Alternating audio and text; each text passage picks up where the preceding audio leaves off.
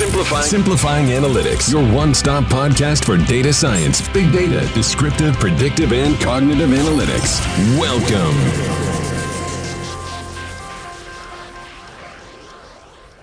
Hola a todos, bienvenidos a un episodio más de Simplifying Analytics. Mi nombre es Miguel Muñoz Cuyuela, yo soy uno de los fundadores de Analyticus. Recuerden, Analyticus gestionamos e implementamos soluciones de inteligencia artificial para empoderar a las instituciones educativas.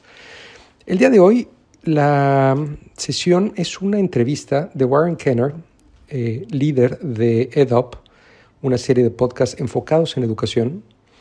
Y la entrevista es a nuestro Chief Solutions Officer, Phil Ice.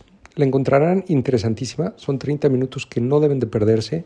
Se hablará desde inteligencia artificial, blockchain, la transformación radical de la industria, de la educación, del sector educativo post-COVID y de todos los cambios que se avecinan para este sector. Por favor, cualquier pregunta, déjenos saber. Muchas gracias.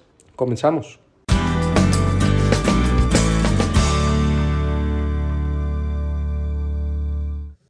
So I'm here with Phil Ice. Uh, Phil, thanks so much for joining me today. It's very early morning on my side, nice afternoon by you. Tell us uh, a little bit about yourself. Um, I'm fortunate to have spent a little bit of time with you, but uh, for my audience, um, give us a little potted history of the Phil background. Hi, Warren. Thank you for having me today. So I'm Phil Ice. I'm the Chief Solutions Officer for Analytikus. It's an AI company that works in the higher ed domain. And I got where I'm at entirely by accident. She would say that I was a victim of insatiable curiosity. I have background work in everything from uh, Slavic history and chemistry to teacher education. And at the doc level, I started working in um, curriculum and instruction, learning theory, instructional technology, and that was once upon a time whenever I actually was a professor. And I started thinking about all these very cool things we could do with technology. And then the question was, how can we actually prove that it's making a difference? So from there, I took a hard left turn into the field of analytics. Uh, I already had a great math background from uh, undergrad and my doc work. And so I started thinking about how can we show if this stuff's working? How can we show if it's not working? How can we show what needs to be done, etc. So 14, 15 years working on it, but in the last five really uh, from the corporate perspective. So that's mm-hmm. who I am, where I am now, and how I accidentally got where I'm at. That's such a cool story, and it it always uh, it's inspiring for me to uh, hear from people like yourself who have this insatiable curiosity for for things. And uh, uh, and and many of the the successful people that I've met have had particular questions that fascinated them and then they pursued those to the nth degree. Was that uh, something that you were kind of born with uh, or did you acquire that during your teenage years? How did that manifest? Like did you notice that in other areas? I was born uh, with that type of curiosity. My mother has many times said that she was glad I was an only child because I was quite a handful. Uh, even before the time I had went to kindergarten and that, she said I was always quite a handful, and I really was. I was interested in absolutely everything, and that was um, that manifested all the way through you know my teen years into college. I mean, I whenever I first went to college, I was like, oh, this is so cool let's see, can I major in eight different things simultaneously? right. Okay. So, and then why education, uh, Phil? So, like, how did how did um, what was the little bee in your bonnet that that really started the education pursuit? A little bit of a personal story here. My father was um, the director of vocational education for a district in West Virginia, and you know, vocational education has largely centered, especially on those youth in school who are probably the most disadvantaged among us, need the most supports in where they're going. And um, I was uh, in college um, in my second year, and I had aspirations of going into uh, medicine and health sciences. And my father passed away. And um, it was at his funeral, which was at the visitation the line was backed up for almost an entire mile um, outside of the funeral home. And the visitation went on for like five hours. And person after person came up and said, Hey, you know, I knew your dad when he was a teacher. I knew your dad when he was an administrator. He made this change in my life. He made this change in my life. And it really was one of those reflective moments where I sat down and thought about it. And I said, Yeah, I kind of want to do that too. I think that that's that's what that's what it means to be in a rewarding career whenever you can um, change lives and have that kind of impact. That's such a great story, and I'm uh, of course sorry that he passed away so early on in your life, but uh, it's it's a profoundly important moment for you and for so many others. Um, that realization of the the power of people and how they can transform lives, and through education even more so. Um, so it's it's incredible that that was your reason for for jumping in and we're so grateful that you you did the work that you're doing in the retention space interesting uh, interestingly is so is so critically important so that people can actually uh, you know complete their programs and get out into the working environment and make that contribution to society and so whatever you can do to help people along the way is uh, is an important and and important work so, Phil, take us through what you do on a day to day basis and, and how Analytikus really works, um, uh, spending time consulting with a lot of institutions and universities and the like. Um, tell us a little bit about the, the day to day. Aside answering emails, um, so in the other 15 minutes that are left in the day, no, in all seriousness, um, in all seriousness, I get up every morning and really the first thing I do is I take a glance in my emails, and if anything comes in and has an urgent on it, I look at it. But otherwise, I put off everything until I go through a whole series of news feeds in the morning, just looking at what's happening in um, education, especially things that are happening in analytics within education, any new papers that are out there, then looking at publications such as the Chronicle of Higher Ed, Inside Higher Ed, those for general news stories, and um, and then some other technology feeds, AI, ML feeds that I'm on. And I usually do that for about an hour, hour and a half.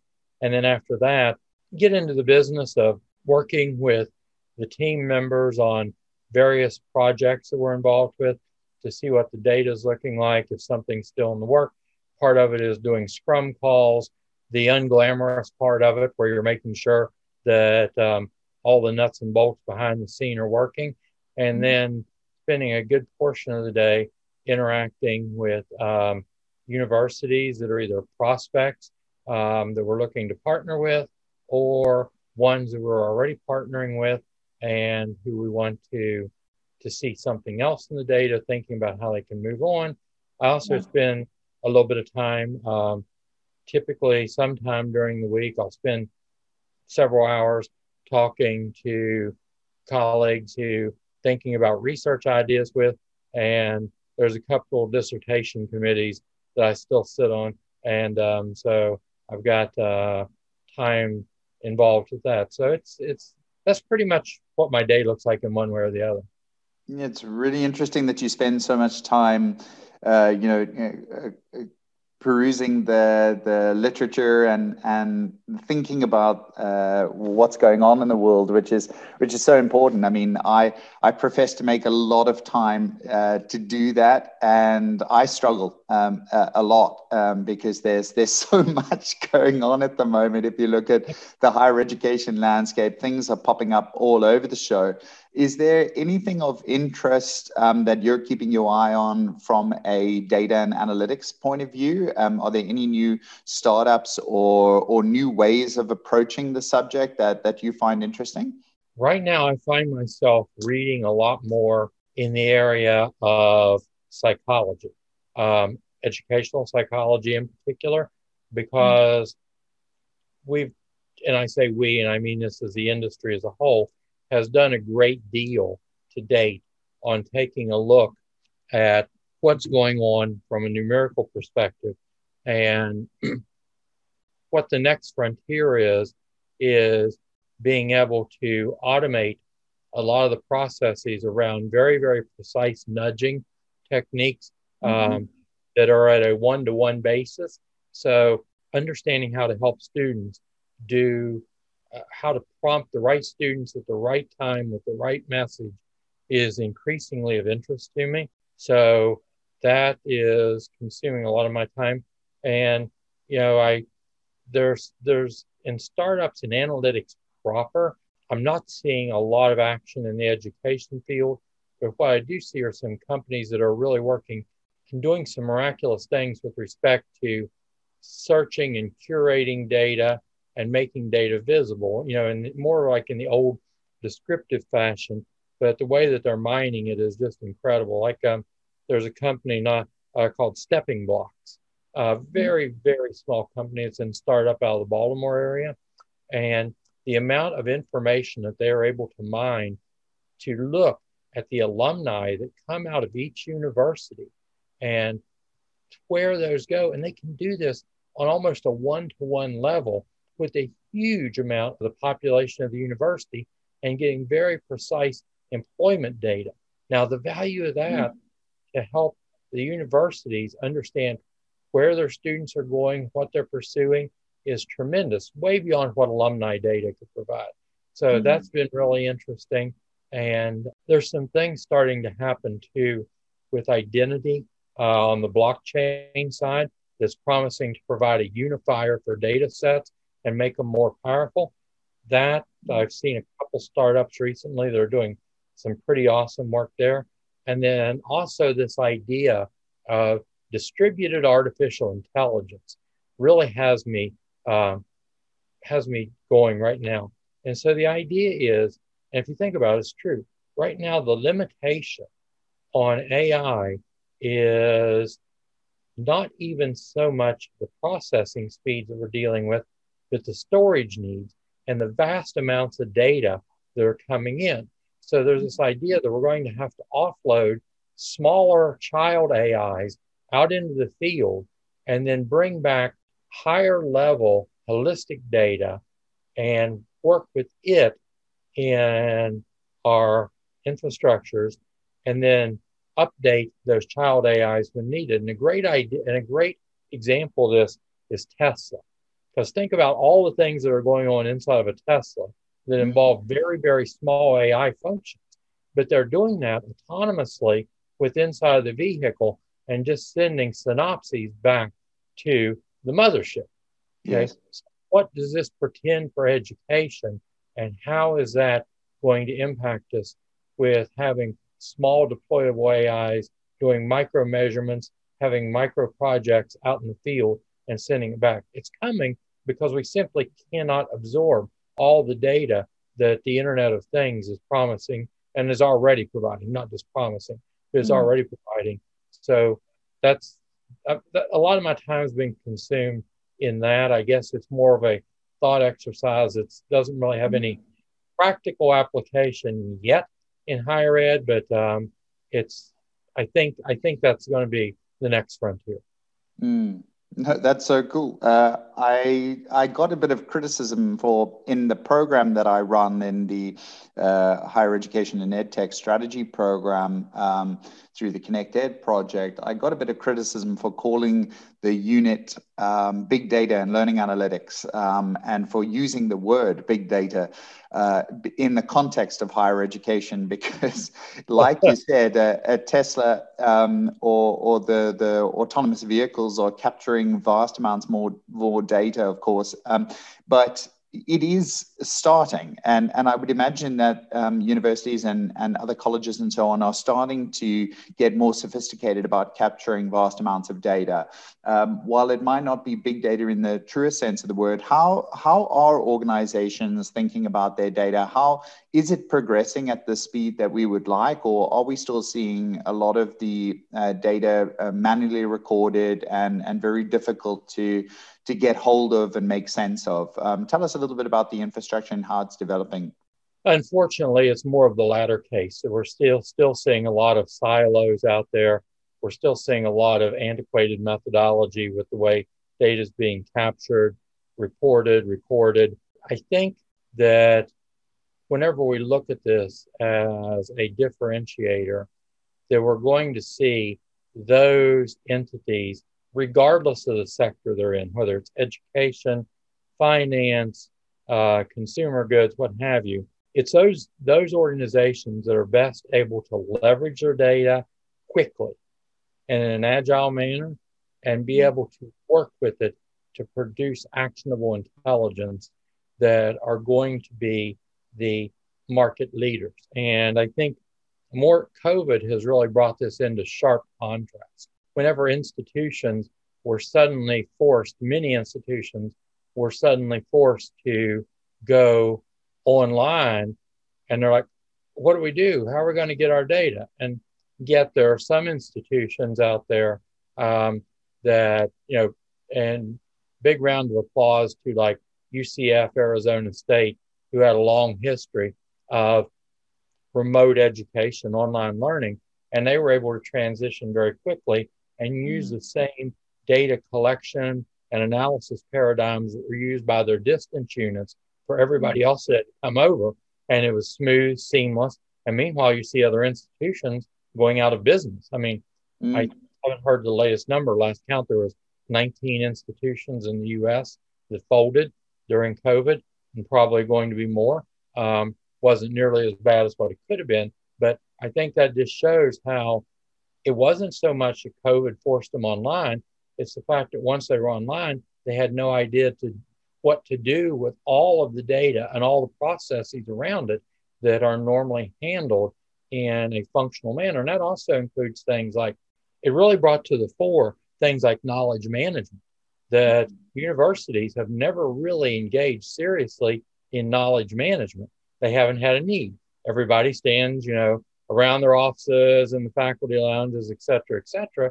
With all this, with all this tacit knowledge contained in their head, but yet they didn't know what to do once they went online. So being able to take all capture all of that tacit knowledge that exists, codify it and make it explicit with inside of the university to, to understand what processes flows are is going to be the next big differentiator. Here's a little interesting fact for you. In the US, accreditation happens every 10 years for the regional accreditors. The average term for a department chair by contract is three years. So in the time that you go from one accreditation to the other, you've went through three or four potentially, depending upon the timing, department chairs. So you have no institutional memory of what happened. Being able to capture all that, codify it, and use it for the next accreditation visit is really one of the next frontiers in data for, for the, for the higher ed. Yeah, I mean, so much of what you said is is fascinating for me, and I, like you, um, are, are obsessed with certain um, questions and and following certain data. I'm uh, trying my level best to keep up with the number of new incumbents into the sector and the new uh, micro credential movements, the corporatization of, of a lot of the higher education products, and if we're looking at um, the more sophisticated engines entering the space where they have oodles of data at their disposal and, and it, hundreds, if not thousands, of, of engineers um, who are um, mining that data and making more intuitive uh, uh, assessment of that data.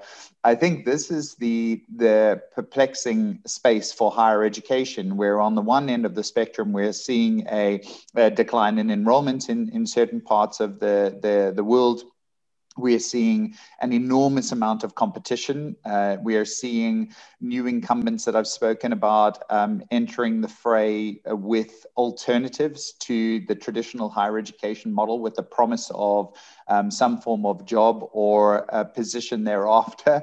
And we're also seeing um, many institu- uh, or many corporations saying that we no longer require an undergraduate qualification. And so it seems like we're in a spot of bother um, as relates to higher education, and data is going to be one of those uh, frontiers that is going to be the holy grail position of, of higher education to better understand their data, to have more uh, unique selling points, to be more um, vociferous about what they can go to market with um, claiming, and uh, this will lead to their success for those institutions. So, tell us about the the, those that are leading the pack in this space, maybe not without um, uh, disclosing names if you can't, but who do you think are leaders um, and, and where are they coming from? And where is that coming from within the institution? Is this a leadership decision or is this uh, pockets of, of dynamic um, faculty members? Uh,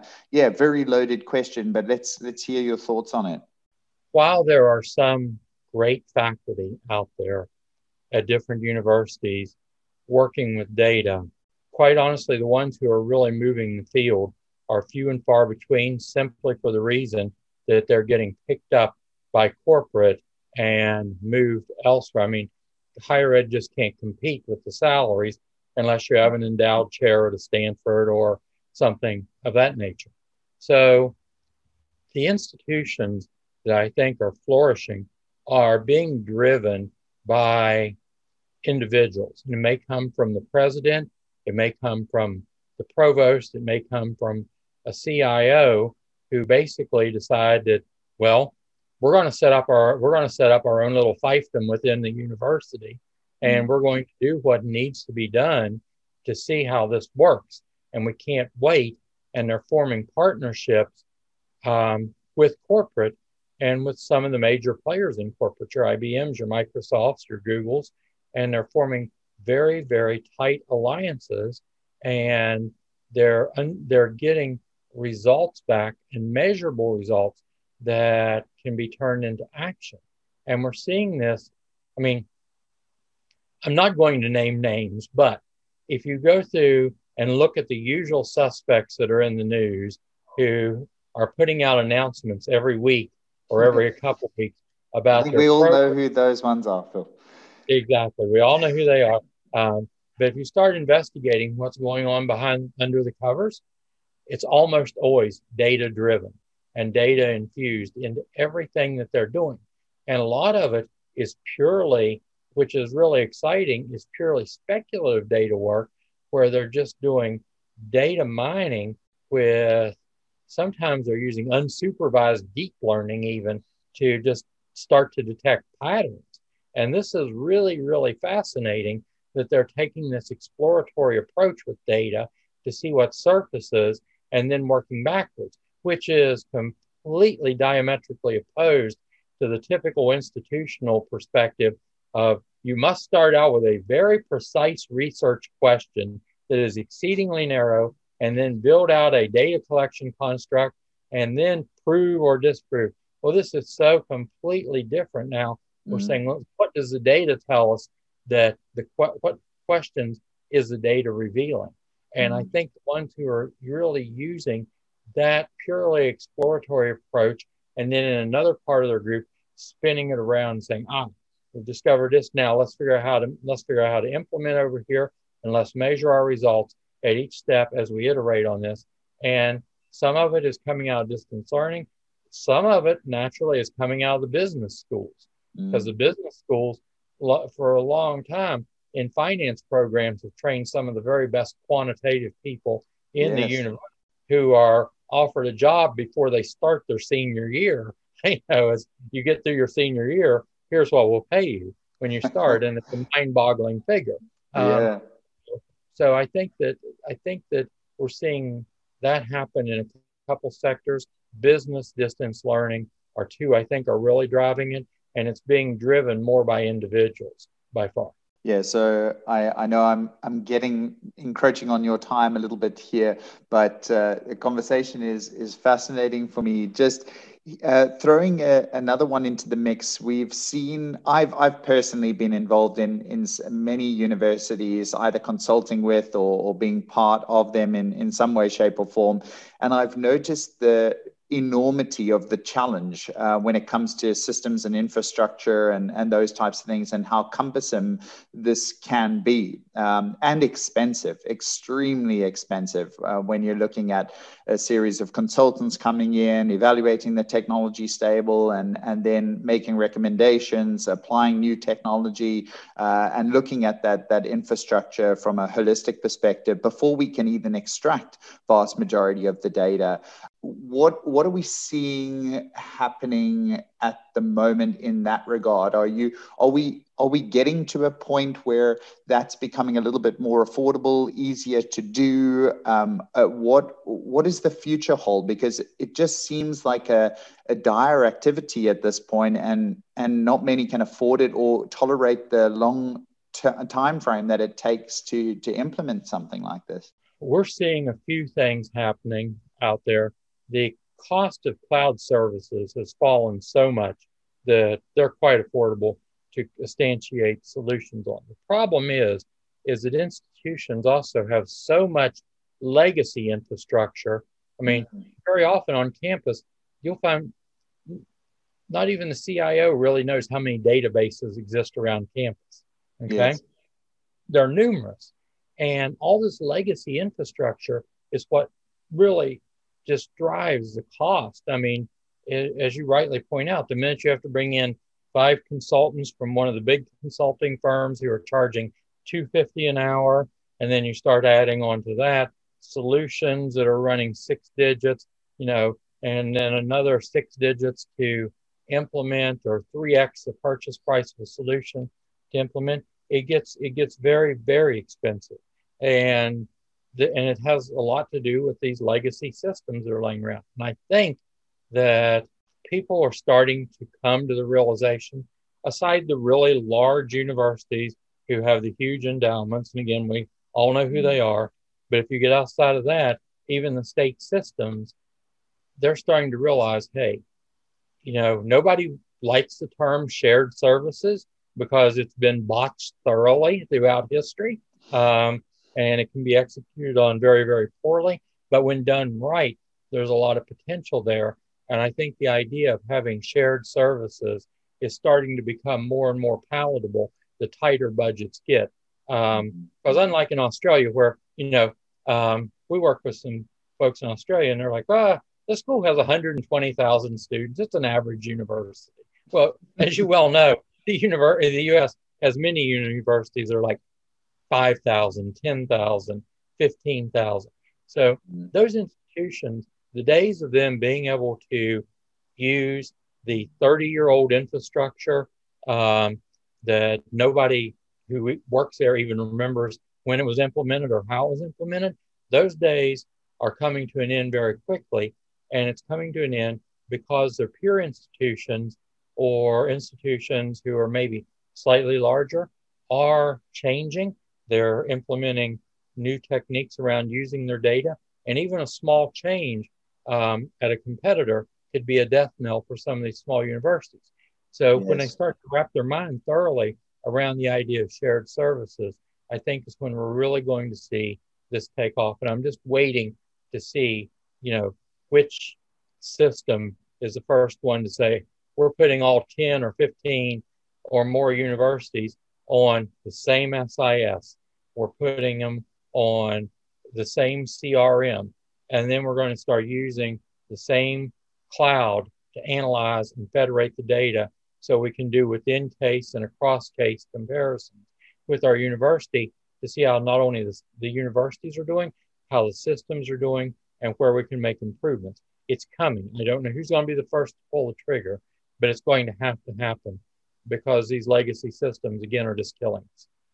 Yeah, no, it's such a such a great point, and I, I look forward to that day because I, I see there's a lot of benefit in doing something like that. And just just the final question, uh, Phil, is that if you were a university leader and you were looking at at this um, significant challenge, is there uh, would you suggest to them to uh, kind of overhaul the entirety of the system, or would you start piecemeal, bit by bit, to try and um, uh, bridge that gap? What is the what is? I know it would be different for every institution, and there would be different requirements and and different infrastructure that exists. But if they were to start thinking about this, what questions should they have of their CIO and and and CTO? What what should they be asking, and how should we be looking at this as a most affordable, easiest measure? That is a really good question. It can't be piecemeal because if you do that, you're going to end up with a lot of point solutions and you'll end up with a basket of point solutions. and you'll Right. and that's just as bad as having legacy solutions. It's got to big be big, holistic list. And I know that's rather daunting, but you have to think of it from every aspect. You have to transform the learning experience. You have to transfer the um, uh, student services, admissions, marketing. It's all got to be transferred. Now, interestingly, I was asked to stand as a um, reference for someone who pointed out a position to me the other day that's really interesting, and it's for University of Maryland's global uh, campus, and they're they are looking for a chief transformation officer, and I think if someone really wants to think about what it would mean to overhaul a university, is go in and look at that job description. It is honestly like five pages long, just on what they want you to do on overhauling everything and gets down into the details. And that's the hard part, though, because to make the transformation, you have to think about people who understand the data, who understand the learning theory, who understand the business, who understand the marketing, um, who understand what transformational technologies are lying out there, have to have a background in data science. Okay. So you're looking at a very, very finite number of people who could actually pull this off. Now, certainly they're going to have a cornucopia of assistants working on it, but Mhm. trying to find the people who can actually do this stuff and pull off what they're asking for is it's a tall order. I'll just put it that. Yeah. Well, thank you for your answer and th- thank you for your time as well, Phil. Uh, you're a wealth of information and, and always such an interesting person to to chat with. I, I really hope we get the opportunity to do this again soon in and tackle some other questions, but uh, very respectful of your time and thoroughly enjoyed the conversation today. I'll make our listeners aware of where they can find you, follow your work, um, follow the work at Analytikus, and and find out a little bit more about what you're doing in the world. But you're playing a very important role, and we wish you absolutely every success um, as you tackle your next projects. Uh, thank you, Warren, and thanks for the great series you've put together, bringing so many awesome people under one umbrella for these for what you've been doing these last few months. It's really something to see and something that's been much needed. Muchas gracias a todos, espero que hayan disfrutado este episodio tanto como yo. Por favor, no duden en dejarnos saber si hay algún tema en particular que quisieran discutir, alguna industria, algún caso de uso, alguna técnica. Nos pueden encontrar en analyticus.com con K e Y, igualmente en Twitter, analyticus1. En fin, en nuestra página pueden encontrar los links a las diferentes redes sociales, LinkedIn, Twitter, YouTube. En YouTube podrán encontrar varios videos de webinars que hemos venido dando en estos últimos meses. En fin, muchísimas gracias. Hasta la próxima. Simplifying Analytics, your one stop podcast for data science, big data, descriptive, predictive, and cognitive analytics.